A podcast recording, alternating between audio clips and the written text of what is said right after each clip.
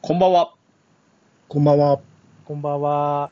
はい。えっ、と、ふんとさん、ご無沙汰でございますよ。大沙汰でございます。はい。兄さんとは一週間ぶりかそうですな。はね。い。 よろしくお願いします。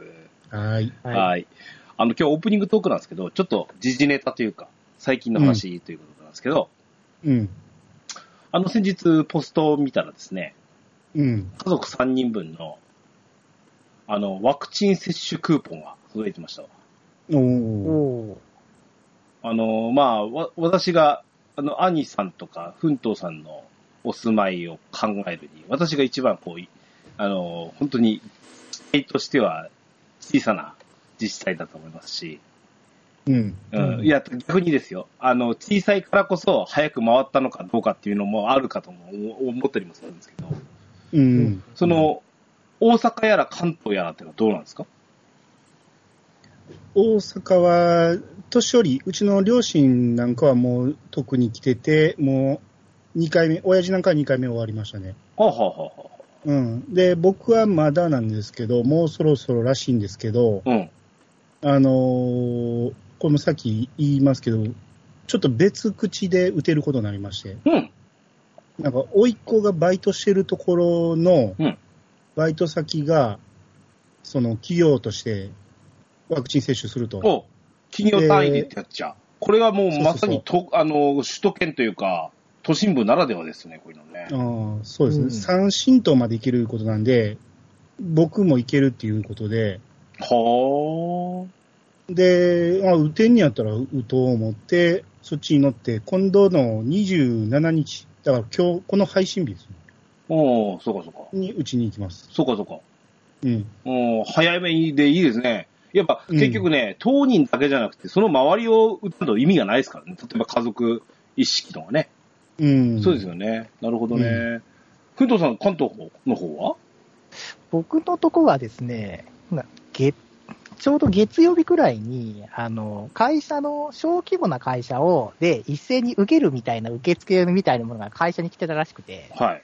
どうしようかみたいな話はしてたんですけど、はい。うん。でもうち、うちの会社って今、ほとんど人がちょっと出払っていなかったりとか、別の会社に行ってたりしてるんで、は今のところは、個々で 対応しようかみたいな話になってて、今のところは会社単位で受ける話にはなってないんですけど、うんって思ってたんだ、うちに今、今日、まさに今日なんですけど、うん。クーポン来てまして、うんうん。おちょーうど、ちょうどタイミング的に。うん。で、まだ中身見てないんですけど、これからどうしようかと。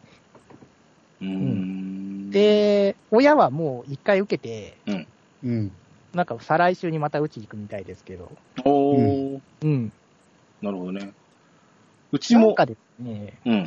あの、一覧見ると少ないんですけど、少なかったんですけど、なんか母親曰く、なんかすげえ予約できるとこ電話してみたらすげえあるみたいなんですよ。あの、一覧に載ってないけど。へーえーいなんか最近はなんか受けやすくな、なんかすごいは、は、早く受けられるみたいで、うーん。うん。数が多いんで結構、結構すんなりいけるみたいですね。なるほどね。うん。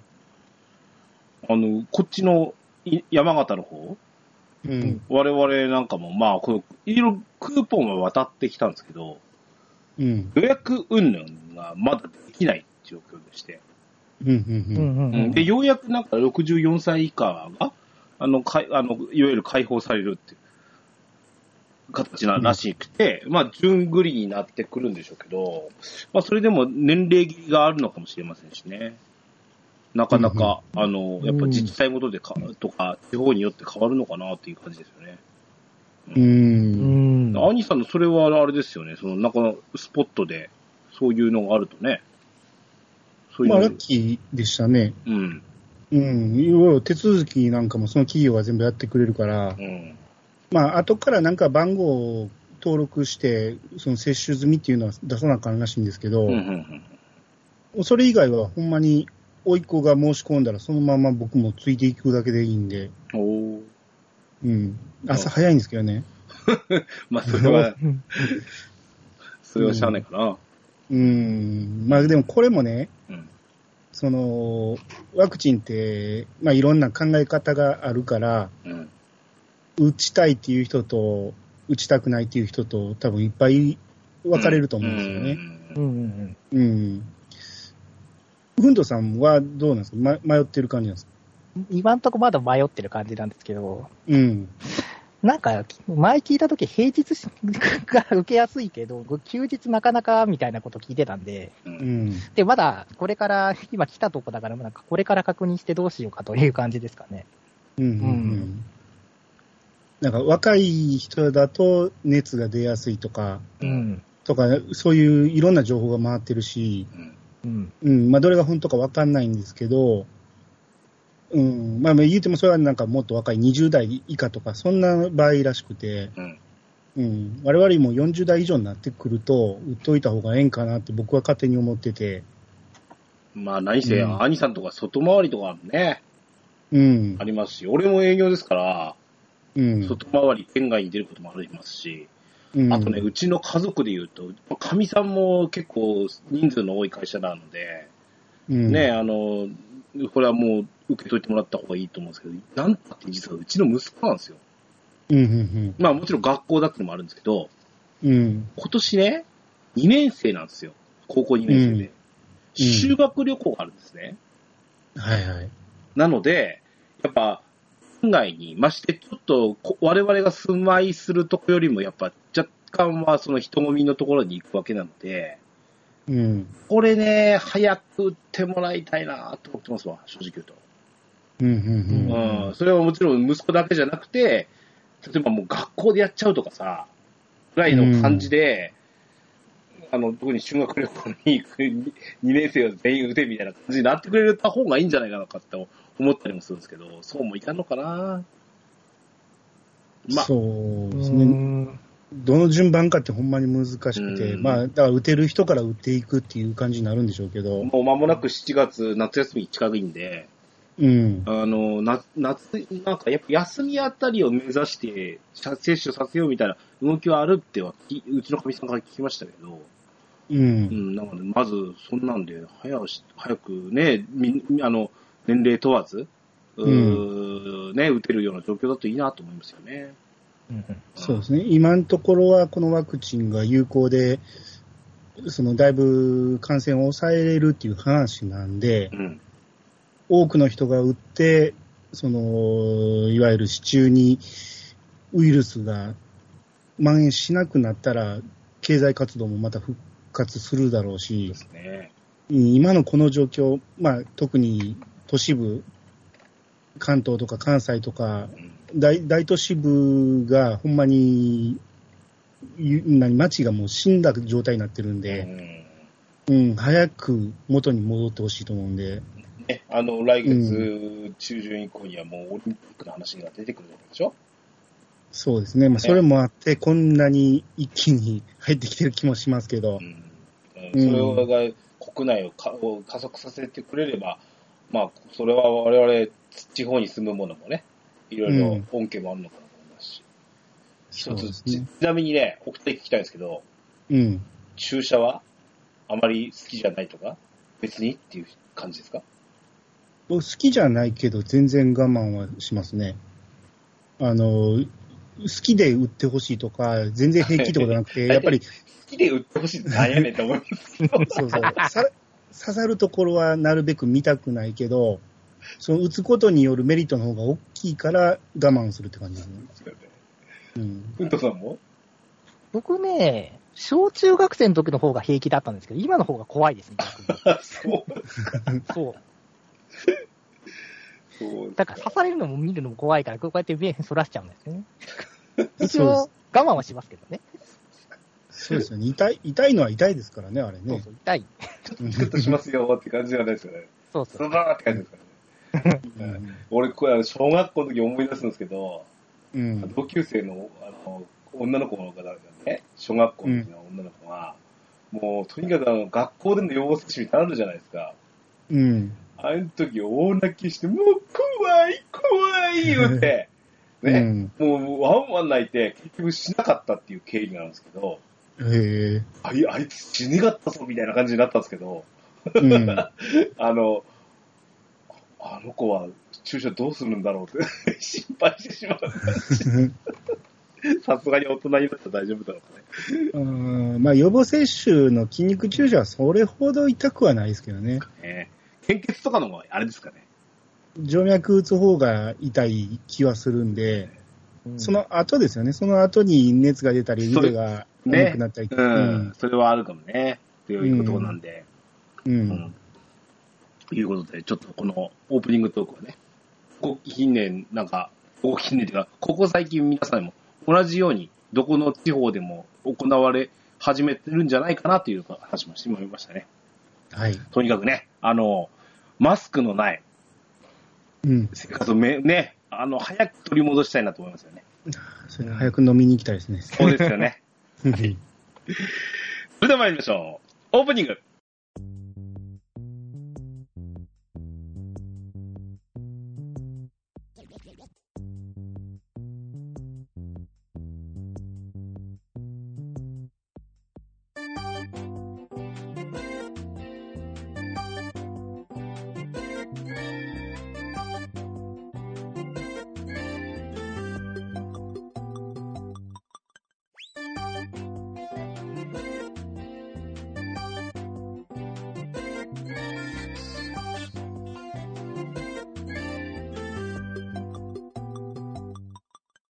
始まりました。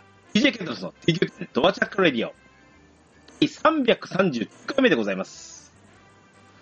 この番組は、私、DJ ケントロスとアニマルジャパンとフントは、オンラインゲーム、ドラゴンクエスト10のプレイをもとに、ドラムスタジオキーセッションに、アストルティア全団のみならず、全国ドラクエ10プレイをお届けしたい、ゆったりまったりと語り倒す、ポッドキャストです。改めまして、こんばんは、アニスさん、フントさん、よろしくお願いします。はい、こんばんは。よろしくお願いします。はい。えー、本日のメニューでございます。はい。はい。はいえー、もうあの、昨日ですね、えー、DQ10TV がございまして、6月度の DQ10TV ですね。えー、待ちに待った、えー、バージョン5、フィニッシュですよ。はうい、ん。う。。うんえー、5.5、おー後期の、おーアップデート情報ということでうん。発表されました。はい。いよいよクライマックスでございまして、うん。どんな話になるのか、あとはどんなコンテンツが来るのかということで、昨日の放送は、あの、待ちに待って見てみましたよ。うん。うんそうですね。はい。というわけで、今日はこちらの、えー、5.5後期インダイレクトをお送りします。お二人ともよろしくお願いします。よろしくお願いします。よろしくお願いします。 DJ ケンタロスのドアラジはい。えー、本編でございます。はい。えー今日ですね、えっ、と、ちょっとあの、公式さんのですね、えー情報がですね、まだ出てません。翌日だったので。もうちょっと先なのかな、これ。一応来週って言ってましたよね。なるほどね。来週のいいつかわからないですけどね。はい。というわけで、今日、今日のも、えっ、と、情報の元なんですけど、えっ、と、おてうさんの、極限データベースさんの方に、あのー、5.5後期まとめがありますので、こちらの方を拝借して、おか、か、語ってみます。えっ、と、こちらのインインダイレクトを聞かれる方のタイミング次第ではね、あのーバージョンアップ情報のその、公式からのが出てるかもしれません。あのー昨日の放送で分かってない部分なんかも、あの、出てるかもしれませんので、まあ、合わせてご確認いただければと思います。はい。えー、まずバージョンアップ、えー、アップデートの日なんですけども、はい。えっ、と、翌月というかもう、来週、来月ですね。えー、7月の8日木曜日、えーということで公開になります。はい。はい。予想通りでしたね、これ。まあまあ、そうですね。うん。今現在進行中の七夕イベントうん。が当然7日までのはずですので、うん。その翌日ということで。うん、あ、そういうことか。はい。うんはいはいはいはい。あの、実際、いや、あの、バージョン、じゃない、その、シーズンイベントの、季節イベントの真っ最中に行われる、もしくは、その前にってことはないわけですから、うう。ん。うん。ですから、まあ、予想通りというか、うん。いう形でした。後期やから PV ないですって言ってたけど、うん。うん。前からなかったでしたっけあ、なかったですね。あ、そうなんや。うん。うん最初の時、前期の前の時に PV が公開される感じでしたね。今うまで。ん。はいうん。はいはいなるほどまあまあ、ストーリーがなかったからって思ってたんやけど、うん、ああ、うんなるほどね。今までは後期って言っても、そうですよね。うんサブストーリーだったりなんだりっていう形ですけど、うん。今回はメインストーリーも、ね、後期にはあの食い込むということだったってこともあってねそういうことかうな。ん、なるほうどね。ん、はい。うん。で、えー、かんえーと、さ、ちょっとじゅ、一応、サイトの系列、あの、画面の系列からいくと、スケジュールあるんですけど、これちょっとすっ飛ばします。最後にお話したいと思いますね。はい。はい、はえーと、まずはメインストーリーとサブクエストということで、い。はい。何が、何を言っても、あの、ネタバレになるということで、語りませんという。うん。うん、そうですね。あれが、ああしてこうなるのかという話ね。はい。まあ、とにかくラストですからね。それこそバージョン1から引っ張ってきたようなネタですから、はい。うん。うん。うん、それがようやく終結を迎えるということで、はい。うん。楽しみですね。はい。うん。えー、っと、吉川役の声優さんがね、随分なんか、かなりちょっと重々しく喋ってらっしゃいましたんで、うん。期待していいのかな本当に。まあ、何、声優人生で一番大変だったって言ってました ね。で、うん。そうですね。うん。ということで。もうさ最後は息も怠大であの収録してたって言ってましたね。うん。はい。いうことでね。はい。楽しみです。あえっと、一つだけ。えっと、バージョン5.5の後期の、えーボス難易度については、あー当初は使用できませんということでございました。うん。はい。まあ、ラストボスということでね。うん。ラストだけじゃないのかなひょっとして。まあ、それはそうでしょ中ボス的なものもいるとは思いますから。う。うん。うん。で、一月後ぐらいですね。8月上旬ぐらいに、このボス難易度のお変更可能になるということで、えー、最初はもうガチガチ強い、ああの、ラストボスで頑張ってねと。うん。サポでいけないと思った人は仲間と行ってねってことですからね。あの、うん倒せねえよとか言うんじゃねえよってことですね。要はね。はい。うん。まあまあ、そういう人も1ヶ月待てばそうです。できますそうよでね。す。はい。はい。えーっと、キャラクターボイス3名だけあの発表されてました。などって書いてあるんでね。うん。注目は真ん中の方ですよね。うん。飛田さん。うん。神指弾じゃないですか。そうですね。ね。うん。 あの、あの、こちら側の魔王軍にはもう一人いますからね。そうですね。絡みはないと思いますけ ど、おそらく。あったら楽しいですからね。ガンダム勢多すぎますよ、ちょっとね。意外と。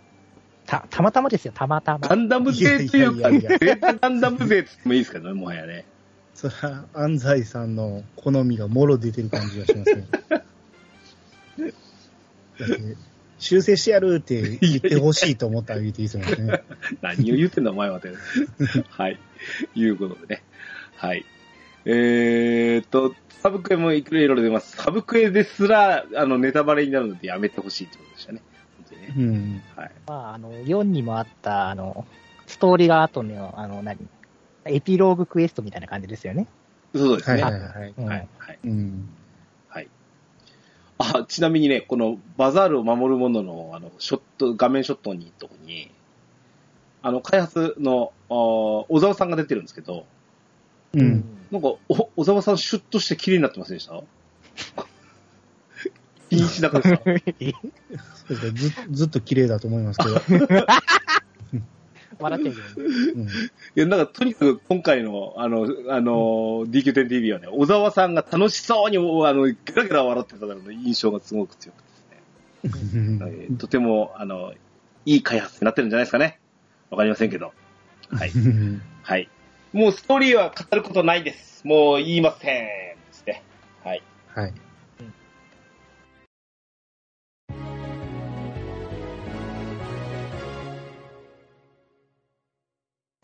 続きまして。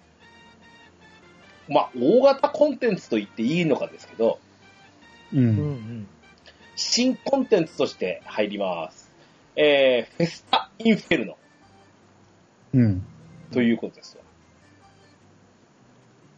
えうー、んちなみにこれ、あの、さっきメイヤーさんのツイート読んだんですけど、うん。日本語にすると大炎上祭ですですよ。そら、そ、そういう言い訳し方。直訳するとうん。僕は地獄のような祭りって言いましたけど、ああ、僕もそんなイメージですよね。大炎上祭なわけないと。うん。まあ、牧園みたいな意味もあるみたいですから、はい。そうですね。もう、あの、ここで言いますけど、メイヤーさんなんてあの、猛省くださいね、これね。 あのいつもぶっ壊れてるっておなじみですけど。はい。はい。えー、と、何か、何かと言いますと、うん。えー不定期開催コンテンツとして、えー、常闇のエンドコンテンツ、それから聖守護者コンテンツにですね、現状は4人だったコンテンツを8人で認めると。うん。こういうお祭りでございますということですね。うん。うん。これはどうですかパッともう一目で見てどうでしたうん、僕は行ってなかったんで、その、うん特に性主導者は、うんこれなら行ってみたいなと思いましたね。うん。うん。うん。とりあえず、その、どんなコンテンツかわからないんで、楽しいかどうかは別として、一回は行ってみたいなって思いましたね、今回の発表で。うんうんうん。うん、うん。あのー、多分ヒントになってんのは、うん。あの、えっと、バトルロードうん。の、あの、協力バトルがありますよね。うん。うんあの、、いあの季節イベント、あの、てあの季節イベントとしてやったやつなんですけど、あれ、まあ、モンスター含みでの8人になってますけどね。うん。あれが、やっぱりその、ぐっとその、なんですか、その、エンドコンテンツボスを、えー難易度がだいぶ落とせるというか、あのーモンスターがゆえにっていうこともあるんですけどもね。うん。まあ、あと、天国のイメージもありますよね。そうですね。うん。うん。ので、えーまあ、基本的には一番弱い、うん。えーどの日、どのコンテンツにしても1基準でありますが、例えば、一番前に、えっ、と、実装されたレグナード。こちらの1はちょっと強いですよと。うん。ですが、えっ、と、デルメゼとか、おそらくは、えー最近、えー実装されたデバラシュナ。うんこの辺は、まあ、ゆあの、1基準だけど弱くなってるよという感じらしいですね。う。うんん、で、えっと、真のグランゼドーラですね。うん。えっと、偽の方は、あの、ルネデリコさんって、あの、あれですよね。ぼあの、ボスに、過去ボスの強いのに行ってね、いけるやつですね。幻想がてですね。あ違うな。なんとか、絵、絵のと、絵と戦うやつ。うん。絵の中で戦うやつの場所にありい行くと、不定期開催、えー一度開くと72時間。だから、4日間3日 ?3 日です間、ね。うん。どんな計算でみ俺4日って言ったんだろうね。はい。3日間ね。3日間オープンしてますよ、と。うん。これ、安西さんがこの時にね、うん。うんあのー天国は邪神が倒された回数が関係してるけど、うんうんこっちはそうでもない、あの、何が基準かは言えないみたいなこと言ってて、うんえ、天国の、あれってもう、まあ、ほぼみんなが周知の事実として知ってるんやけど、運営ってそれ、触れたことありましたっけうん、初めて行ったんじゃないですか。あれ、ぼさからっとして、たけどね。ね、さらっと言いましたよね。あれと思って。なんか、ななんかなやっぱうんオープンの頻度がどうのっていう話をしてた時が、あの、変え、変えますよっていう時に、おぼろげにそんなことは言ってた気がしますけど、確かにはっきりと言いましたね。うんはっきり言いましたか らね。うん。うんでもまあ、今回その、どういう条件かわからんものの、なんつったっけ、えっ、と、月3回ぐらいの、ぐらい、あ、ほら、下、一番下の画像に書いてますね。この奈良トットさんっていう、あの、サーカス小屋のとこにね、の、うんおモンスターが、月に3回ぐらい開催予定なんだけど、っていうことで書いてますね。うん。うん。月に3回ってまた微妙ですよね。うん。 10日に、まあまあ、 10日に1回。だから、まあ、不定期って言ってるから、何か基準でうん開く、勝手に開く感じになるんじゃないですか。うん。ただ、それが、その、天国の時もそうなんですけど、開きましたっていうアナウンスはあったとしても、うんインした時点で開いてたらうん、わからないじゃないですか。ああ、そうね。うん。ほんなら、インした時に確認できる何かが欲しいなと思って。ああ、なるほど、ね。わざわざ見に行かんでも。そうですね。このチャンスに倒すっていうのはああるかも、ある、あると思いますもんね。うーうんん、多分、広場見れば書いてあると思うんですけど、今回うんのこれもね。できればインゲームで、今この辺空いてんのかなっていうのが分かる場所を作ってほしいなと。なるほどね。うん。これは、うん。この、1、2、3、4、5、6、7、8、9、9種類のボスから選べるんですかね。うんいや、これ多分、指定されるんじゃないかな。こ多ん分今回、レギュラード呼びましたよ、みたいな感じなんですかね。じゃないんですかね、多分。ないと気がしばまらすつきしますよね。うんマッチングがしないと思うんです。うん、例えば俺なんて、その、床闇とかも、とりあえずアクセサリーとか作っちゃってるから、やるんなら青春模写で行きたいなと思うんですからね。ああ。とままあそういう人のためのプラスアルファが何かもらえるとは言ってましたけどね。うんうん。開催ごとの初回討伐時に紫空箱が出現。そのボスごとず素材を確定で1個入手っていうことで。うん。うんこれ、プラスアルファってことじゃないですかなるほどね。討伐済みの方にもって書いてるんで。はいはいはいはい。うん。うん。でないと、レグナードとかは、まあ、レグナードはいいとしても、他が集まらへん気がするんで。そうですね。うん。はい。えー、あ、うんと、一度倒すと豆知識の3ページ目が解放されますよという。皆さん1回ずつは最低いきましょうみたいな感じですね。とりあえずね。うん、うん。うん。はい。まあ、条件は、レベル100以上、ぶ防具全部つけろ。でしょうね。あと、グレン、グランデドライに行くことができる。当然ですね。いうことです。あの、うんこここから始まりましたね。配布される指定のアイテムのみ使用できますと。うん。この実験も兼ねてるんじゃないですか。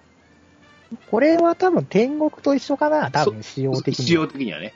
う。ん。まあ、もうこうこういう前触れ、6からあのこういうふうに配布アイテムのみ、持ち込みの数量が限定されるって言ってたんで、それの実践を兼ねた部分なんじゃないですか。まあ、でも8人だから大丈夫でしょっていうところもあるでしょうしね。そうですね。うん。うん。蘇生の枚数もね、あの、思いのほかいっぱいとか出せますし、こ後ほど喋る件もちょっといろいろ絡んできますし。うん。多分、雫とかなしでいけるうん、だろうっていうことでしょ。ですね。ううんん。はい。うん。実際だって、バトルロードの、なんだ、えっ、と、4人、4人、モンスタープラスで8人、はえーバトルうん。ほぼ、だって道具なんて、例えば、あの、モンスターたちは使えないわけですから、う。うんうん。だからそういう意味でもでき、できるんですよね。うん。ということで、フェスタ・インフェルノ。ま、あの、あれですね、ある種緩和ですよね。うん。この正守護者に関しては特に、ちょっとエンエンエンドコンテンツとしてはかなり長く引っ張られたやつなんですけど、うん。おーレギュラーゾローガストで行くともう3年ぐらい前でしょ、これ。うん。なので、そこからですと、実に、その、いあの、それこそバトルロード以外で俺戦ったことねえっすよ、この辺。うん。まあ、ただ、ここで倒したからって、称号はもらえないらしいんで、そうですね。うん。ここでどんな敵かっていうそうそのうそうをそう経験して、うん実際に倒しうに、ん4人で倒しに行ってくださいっていう。これなら1だったらいけんじゃねえぐらい思ってほしいってことですよね。そうでしょうね。うんね。うん。まあ、最近のバラシュナだの、デルメゼだのっていうのは、ともかくとしても、うん。まうあ、全般3つぐらいは4人で挑めるんじゃないのあんたたち。でも、1回目はこれでお試ししてはどうかですかみたいな感じですよね。んですよね。で、必要経費がいらないってことでしょ、多分そうですね、そうです。う。うんん。うん。ということで、えーちょっとこれは、あのーお祭りコンテンツみたいな感じになるかもしれないですね。うん。うん。あと、あれですね、あのーこのサーカステントみたいなことやるので、うんあの、いつもの混沌としたあの場所でやるわけじゃない感じになるんで、うん。ちょっとポップな感じですね、色が。まあ、フェスタですかね。うんまあそうですよね。このナラトットさんはな、どんなつてで呼んでくるんですかね、このボスたちをね。うーん、なんでしょうね。まあ、 一応、しあの、あれですよ。アストロティアは首都みたいなとこですからね、ここね。うんう。ん。東京みたいなところのど真ん中に呼んでくるんですからね。まあ、あくまでサーカスなんで、あ、そうですか。バーチャそル、うバーチャル空間な感じ。も猛獣使い的な感じかもしれないですね。猛獣にも程があると思うんですけどね、私 は。はい。うん。いうことで。ちょっとまあこれは実装されたら行ってみたいと思います。はい。はい。えー、バトル関係のコンテンツの変更等々いろいろです。はい。えー、まずレベル上限解放120。うん。はい。えーと、目標通り来ましたね。うん。うん。うん。バージョン5が終わる時まで120っていう目標の通うりんで。した。まあ、もう2しか上がらないですけど、上げれ、上げれる方は上げてくださいねですわはい。うん。ちなみに俺まだ118カンストしてないんで、100ああ、ぜ全部ってことですね。そうそう、117並びがだいぶ来ましたって感じですね。うん。う。ん、ううん。ん。で、じわじわなんか、あの、なんかコンテンツいくと10万とか20万減ってるみたいな感じ。うん。だからもうもう目の前118まで来てたとこだったんですけど、まあ、120から今度、次のバージョンが上がるわけなんで、うん。そこまで長いでしょ、多分。うん。今度こそカンストかな、俺。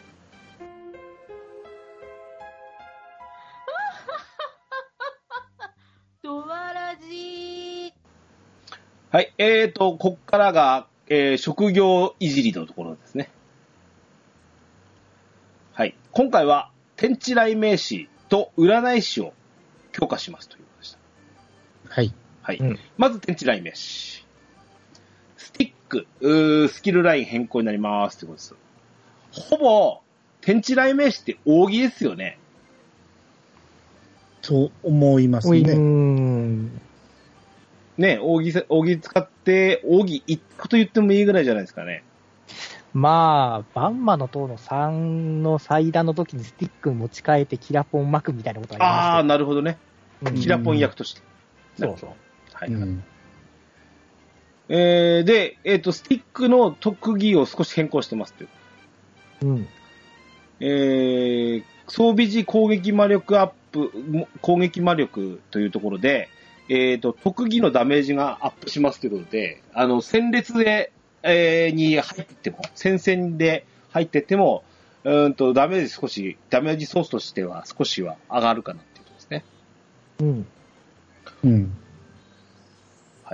あとは、MP 消費しない。うん。うん。が、えっ、と、1個、2個、3個、4個、4個入ってますね。う。うんん。 150、最低150まで振ったとして、12%。あ 16? ー、ごめんなさい、四十16。だから俺今日計算おかしいね。四十16。うん。うん。うーん、まあ装備やら入れると、ひょっとしたら、あー、20%近く消費しないのができるかもねっていうことですよね。うん。それぐらいで効率アップって言っていいの本当に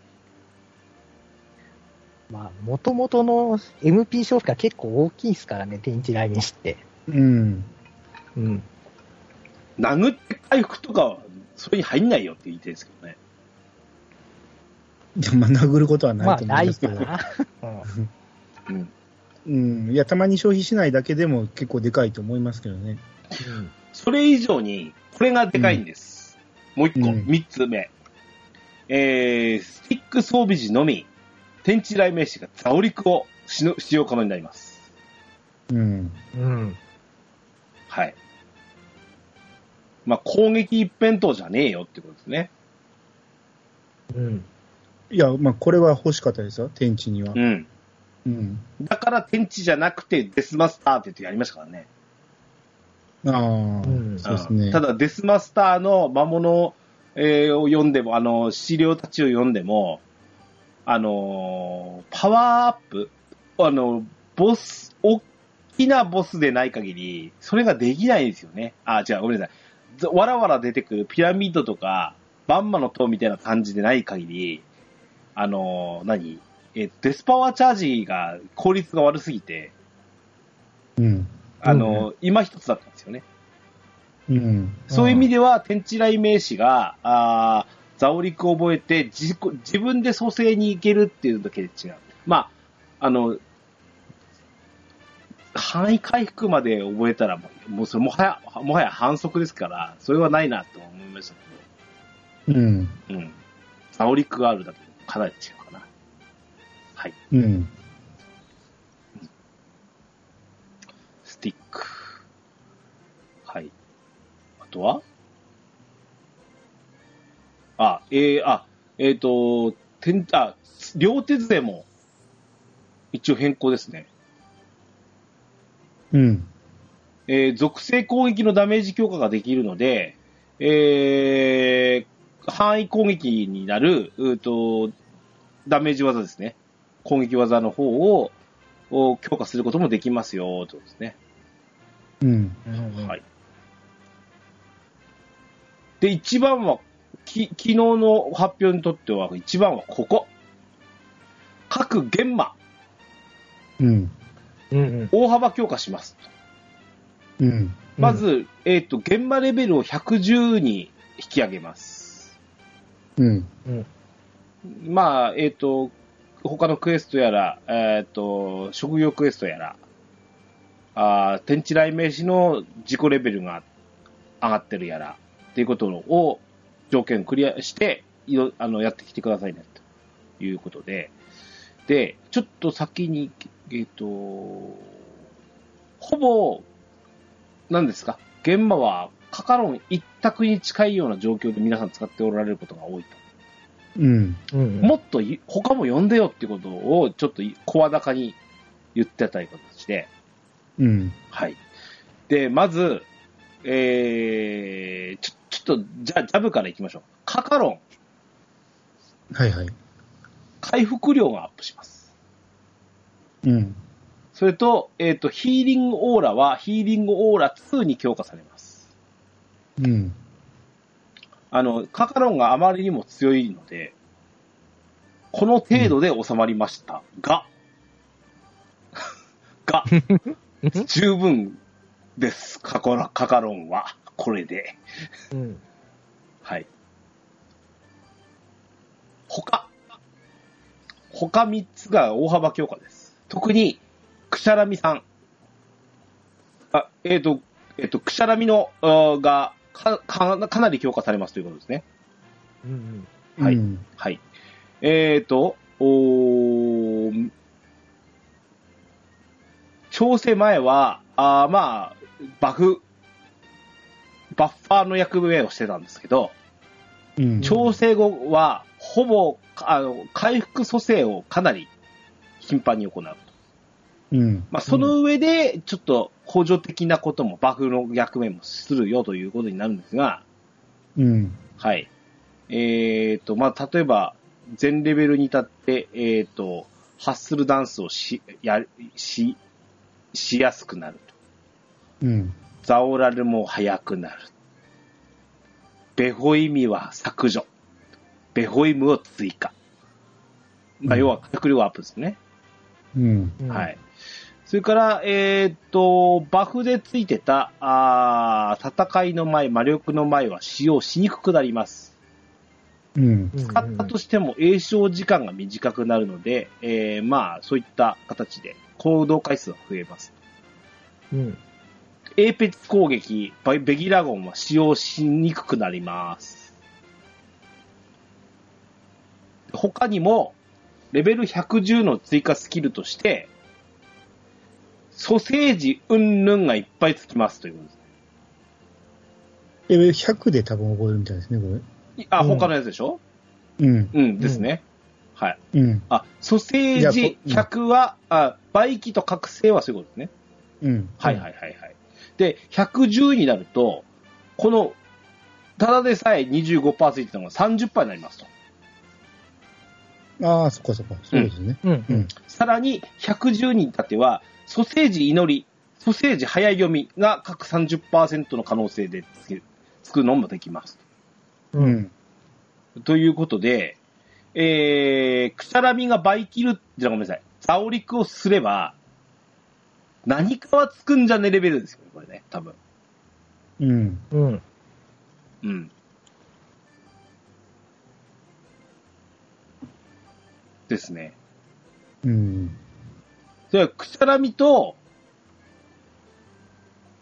カカロンの差が、どうなんでしょうか。 それでもカカロンかな、やっぱ。う。うんん。ど、どうなんですかね、これ。昨日見てると、やっぱりかかるんだろうみたいなことになってたけど、うん。こう情報見る限り、くしゃらみの方が良くないかなと思うんですよね。ただ、あの、行動が、当然、くしゃらみを選択肢が多いので、うん。うん。さっき言った、えっ、と、おそらくハッスルダンス、回復、全体回復、死人がいたらザオラル、まあザオリクをすると。うん。うんえーこが、個人相手にはベホイムを唱える。で、使用頻度は減ってはいるものの、この、範囲、バイキ、範囲、えーの、なんだこれ、ん魔力覚醒。うん。という選択肢はある。カカロンは、蘇生か回復しか、もしくはペエーペチしかないじゃないですか。まあ、たまにマヒャドとかありますけど。あーマヒャとドもあんのか。うん。フバーハもかけるでしウょバーハあスそうかルトがあるのかな、確か。そうそうそう。同じぐらいじゃあ確確率確率的には。そうでもないですよね。カカロンは明らかに蘇生か回復ですよね。いや、だからそのカカいやロンと、あの、行動パターンを近くするって言ってますから、調整後は。うん。おーまあ、これね、とか、使ってみてじゃないですかね。そうそう。だから余計な行動がうん、その、マヒャドとか、フバーハになるのか、うんその、範囲バイキになるのか、と考えるとうん、どっち、どっちを取るかですよね。で、まあ、基本的には、ほぼ、ほぼ確実なザオリクが欲しいという時にカカロンを使ってたわけなんで、うん。今回自分、自分でザオリク打てるじゃないですか。うん。これがどうへ、影響するかにもよりますよね。くしゃらみを使うべきなのかどうかって。うん。だから、扇を持ってたから、うん範囲バイキはうん、自分でしたけど、うんそうですね。なんやったら、その、くしゃらみに起こしてもらったら、そのままバイキついたまま起こしてもらえる可能性があるとしたらう、ん自分はスティックっていうことができるじゃないですか。うんスティックを持ってさらにカカロンやったら、過剰になると思うんですそよ。れは確かにね、エンドコンテンツ等々に行く場合はそれかもしれないですけどね。うん。なるほどど。ね。うんうんうん。まあ、敵によるってことに尽きるでしょうけど、これでも使ってみる価値はあるかもしれないですね。カカロンじゃなくて。そうですよね。うん。そのカカロンが、この110になった時の、プラス10%の回復アップが、差があるのかですよ。なるほどね。カカロンの方が回復量が多いんやったらカカロンかもしれんし、うん。うん、ど、どっちがいいのかはやっぱり使ってみなわかんないでしょうね。うん。さっきのインフェルノうん。うん。あたりでもちょっと変わってくるかもしれないね。うん A パーティーはカカロンだしけど、B パーティーはじゃあくしゃらみ出そうかな。なるほど。うんうんそ。そんな使い方もできるかもしれないし。うん。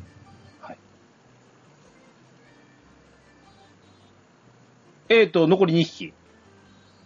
うん。バルバル。バルバルは、えー110のつ追加スキルが、なんと驚異の力、常時力300ですよ。うん。 100、うん100追加スキルの時50だったのを、こんなに上げます普通。まあ、弱かったってことじゃないですか、そんだけ。うん。会心率は2%から5%に上がります。で、ターン、うんターン消費しない。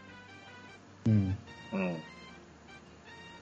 特技もつ、特技も2にけ強化。うん。うん。攻撃頻度をアップするように行動パターンを変更。実質300に上がるとどれぐらいダメージが上がるかは気になりますけどね、実際ね。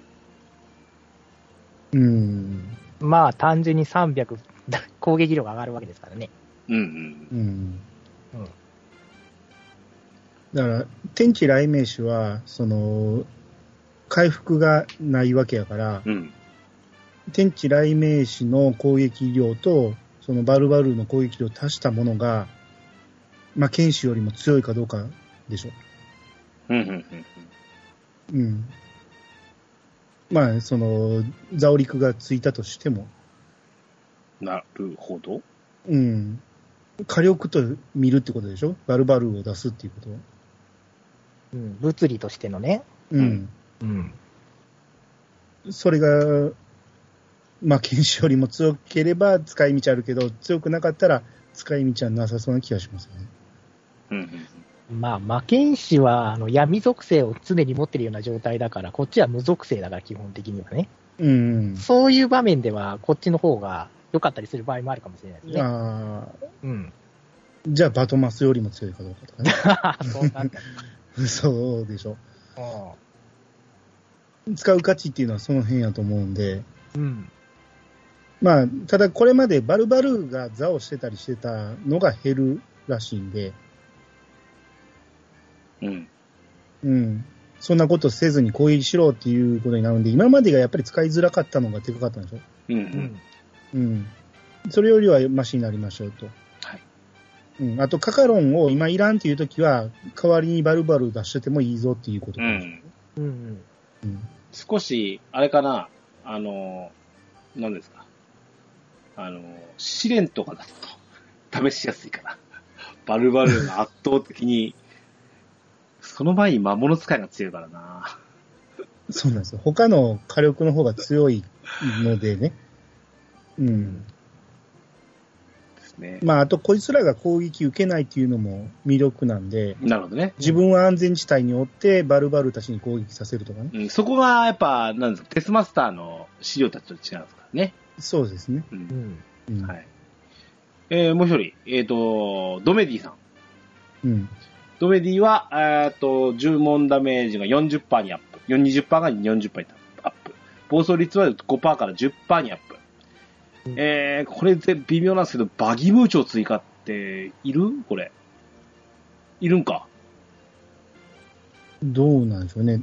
安西さんは、メラゾーマより強いって言ってましたけど、範囲と単体比べんなよ、お前。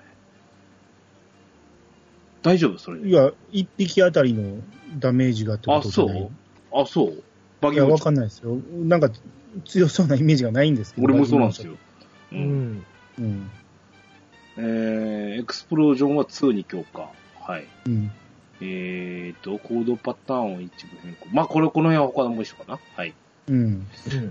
まあちょっと ドメディが若干見劣りする感はあるな そんなことないんかな。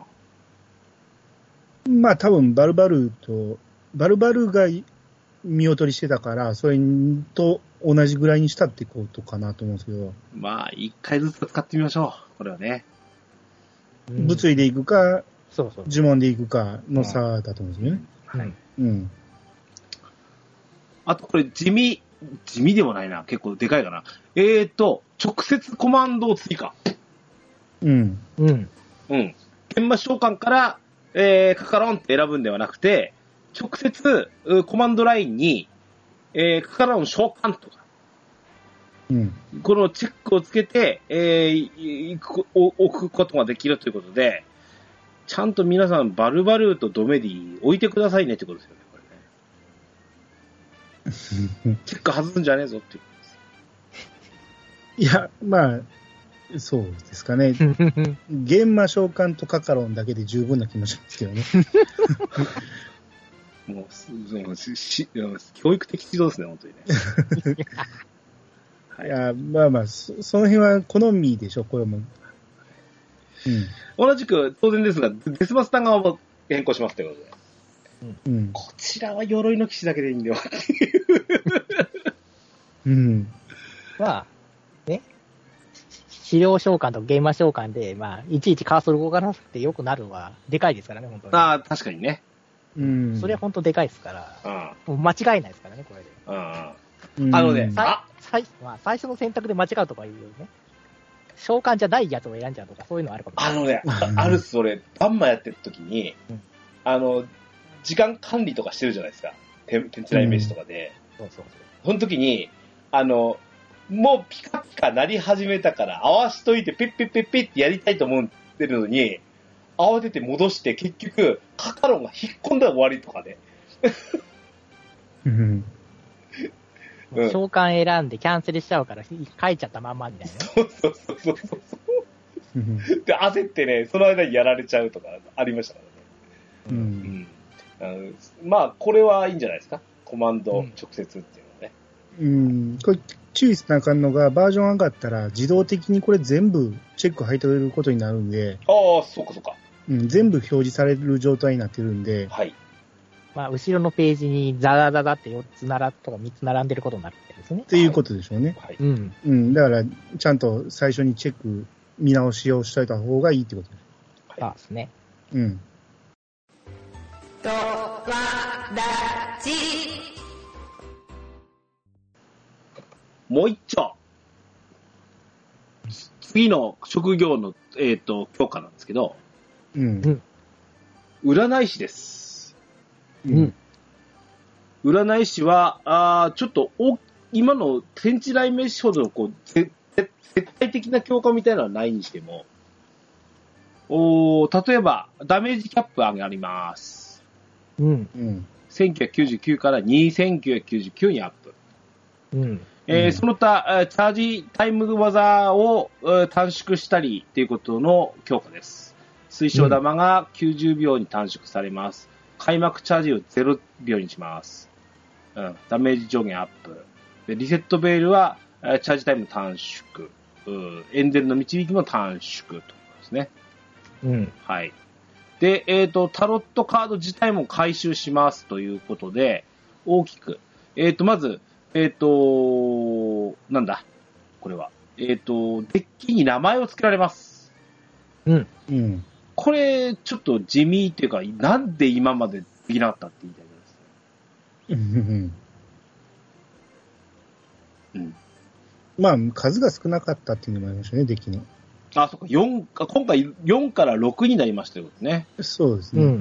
ああ、なるほどね。ので、まあ、見本的にはね、これ、バンマ用とかさ、防衛軍用みたいな、あの、ふうに、名前つけて使ってますね。うん。まあ、一目瞭然でいいかもしれないですね。うん。はい。それから、えっ、と、タロット合成に使う場合に、今までだと、なんか、アルカナとモンスターを、いろいろこう、組み合わせを考えて合成しなきゃいけなかったんですけど、うん。うん。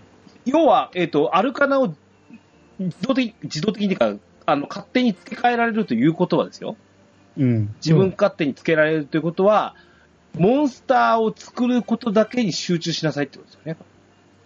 そうです。うん。うん、そこまで楽になるとだいぶ楽ですよね。うん。うん。そうですね。ランクアップだけさせてればいいんで。うん。うん。ですね。うん。そう。必要なアルカナを同じレアのやつ集めてからうん。とかそういう風にしなきゃいけなかったんで、その手間が全くなくなるから、う。うんん。本当に楽になるんですよね。うん。正直言いますけど、うん。あれ楽しいのは、い最初の時と、あと、あれですよ。えっ、と、便利ツールに合成機能が追加したぐらいの時はすごい楽しかったですけどね。うん。もう僕、ぶっちゃけ占いは全然触ってないんで、うん。今全く作ってないんですけど、好きな人は一定数いてると思うんで、これ。うん。うん。好きな人は多分、未だにこの、つまあ、新しく追加されたら作ることをすごく楽しみにしてはると思うんで、うん。いいことだと思うんですね。うん。ただもう、今もう、一旦離れてしまった占い師をさらにまたカード作っていこうっていう気にはなかなかならないんで。だから結局のところ、このアルカナを付け替えることで、つまり今使ってるカードを流用しても大丈夫だよねっていうことを言いたいんですよね、今回ね。それでもね、多分持ってないのを作りたくはなるんですよ、これやると。めんどくさいんだけど。うん。いや、まあだからそれを好きな人がいてるってことでし ょ。ですね。うん。はい。うん。はい。あとは、えっ、と、タロットマジン。うん。今までは、ほぼ、占い師4人で行きましょうだったんですよね。うん。こいつを、えっ、と、関係なしにします。だから、別に占い師いなくてもいいんだ、これ。タロットマジックの。そう、最悪いなくても大丈夫なのね。うん。もうん。なるほどね。そうです。占い師できてないのに、占い師で投資に行かなあかんみたいなことがあったのああー、最初はそうですよね、実際ね。う、だから実際4人集めて行った方が良かったんで、別に。うん。参加しづらかったんですよね。うん。で、サポで占い師っていないから、うん一人で行こうにも行けないんだよそう、そうですよね。そそうういうこそうそとですようね。うんなるほど。うん。なるほどね。そんな感じです。まあ、占い師ね、今までどんなに頑張っても、バトルの話になっちゃうんです戻っちゃうんですけど、うん。うん。今までどんなに頑張っても、タロットの攻撃って4999度までだったんですよ、どんなに頑張っても。うん。はいはいはい。それ、それであの、通常も、どんなに頑張っても、あの、推奨機使っても1999度までだったんですよ。どんなに頑張っても。うん。うん。だから、ここでようやくダメージが、 の上限上げてくれたことで、うん。もしかしたら、どっかのコンテンツでダメージソースとしても、ちょっとだけ、もしかしたら、枠が広がってくれると嬉しいんだけどね。こうやっぱこれ、これね。あの、一番有名なとこでは、あの、あれですよね、防衛軍ワンオペって占い師の役目でしたよね。あの、雲とかね。そうそうそうそうそうそう。最初の青いやつとかね。うん。うん。スクール防衛の最初の頃とかね。そうそそうう。ですよね。だからうんこれもそのダメージがアップすることによって、うん。さらに一人で任せても大丈夫になるかもしれない。みたいな。。そう。そういうのは少し、多少はもっと楽になるんじゃないかなと。うんうん。うん。うんはい。うん。そんな感じかな。占い師この子、この子の子かな。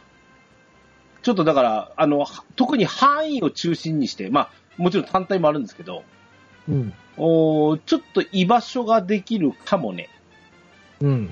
え、バンマまあ、バンバンも三最初の、本当に初期の時って占い師は必須みたいな感じでしたからね。ーあ、そうか。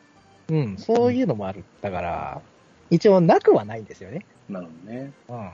まだ、だから使い、なんユーザースキルみたいなのがすごい求められる職だから、うん。うん。こ火力が上がったことによって、まあ、あの火力を求められるコンテンツで少しは使われるようになるんじゃないかっていうのはあるかもしれないですよ。なるほどね。うんもうちょっと気軽にみたいなところで。はい。うん。そうですね。あのー、足かせをつけとかんと、無条件にどんどん強くなりますからね、このね職業、はあのーうんもっと、あの、出た頃って、前、アニさんも言ってたんじゃないっけあのーランダム性が高かったうん。じゃないですか。運も必要だよっていう職業だったのに、うん。もう今や自分で引っ張ってこれるじゃないですか。うん。うん。だから、しあの、もうその強いカードを自分でひ引いてこくる、いか、ほぼカードで言う言うならば、イカ様ができるわけですよ ね。イカ様ってのはおかしいですけど、うんそういう積み込み的なことができるようなタロットカードなので、うんまあちょっと、最初の思惑の占い師とは違ってきてはいますよね、実うん。まあ、運要素は少なくなりましたけどね。ね確かに、うん際。あうんの、おあの、遊び人よりは運要素全然少ないですからね。まあ、あっちの方が運要素が本当強いですからね。ね。はい。うん。はい。あとは、えーと、バトール関係はアイコン追加。属性アイコンがつきましたよってね。うん。あとは、ゲーこジ。これっ、て、うん。天地だけじゃないですよね。あ全部ですよね、これね。全部につきますよね、うんこうのんうん。属性はね。これわかりやす自く分にもつくんですかねちなみに。 まあわかるんでしょうけど、自分にもつくんですよね。だからメラだったら炎のああ、アイコンがつくとかね。ある、つくんですよね、これ多分。つくんじゃないですそか。うでしょうん。うん。う。まあ、わかりますけ どね。。まあわかるんですよね呪文はね。うん。まあまそこ統一されるんですよね。あ、そうでしょうね。これがつくんだったらって思うんですけど、うん、うん。武器に属性ついてるもんってあるじゃないですか。うん。あれ一目でわかるようになんねえかな。覚えとけってやつ、これ。